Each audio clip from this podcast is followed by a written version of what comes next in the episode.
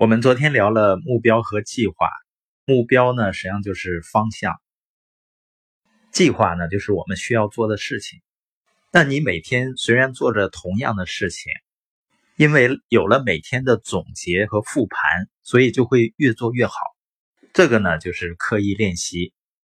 我的经历告诉我呢，一个人的能量是在你每天重复刻意训练的过程中不断复利的。所以，只要方向正确，在做正确的事儿，不断的提高，每天都在进步一点点，那你成功是必然的。把它交给时间就可以了。很多人做一件事情之所以不成，就是因为他快到临界点的时候，他选择放弃，或者呢变得沮丧，就停止了对自己的训练。像我们知道李佳琦现在很火。数千万的粉丝，但是在他一开始的时候，直播一个人都没有，他仍然在抹口红，仍然在讲解。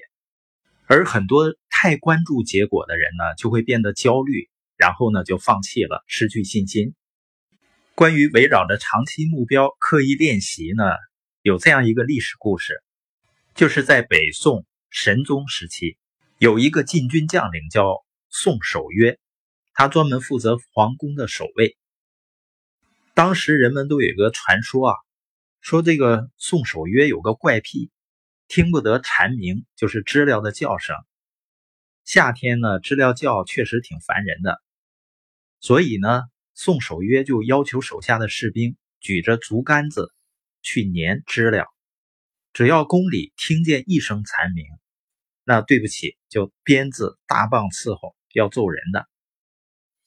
宋神宗听说之后呢，就找到他说：“你这也太过分了。”宋守约说：“啊，我当然知道这很过分，但是您想啊，我是个带兵的人，在战场上带兵很好办，敌人就在那里，士兵只要听号令就行了。可我现在守卫皇宫啊，都是分散的行动，我拿什么约束士兵的纪律呢？维持他的战斗力？”无所信其号令，故欲以普禅耳。我没有战场上的号令，只好拿这件事儿来说事儿了。蝉鸣这么困难的事儿，我都能让这支队伍解决了。那么以后，如果您让我守一个小城，我还有听从命令的士兵可以使用。皇上一听就说：“啊，你干得好。”所以这也是为什么和平时期训练部队要走队列、踢正步。要把被子叠得像豆腐块。长远的目标是维持军队令行禁止的战斗力，但是你必须把这个长远目标拆成眼下谁都能看得见、非常具体的事情，让所有人都能简单的感知到，有明确的标准和清晰的边界。就像宋守约，一听见有知了叫，士兵就知道自己犯错误了。所以必须时时刻刻保持暂时的状态。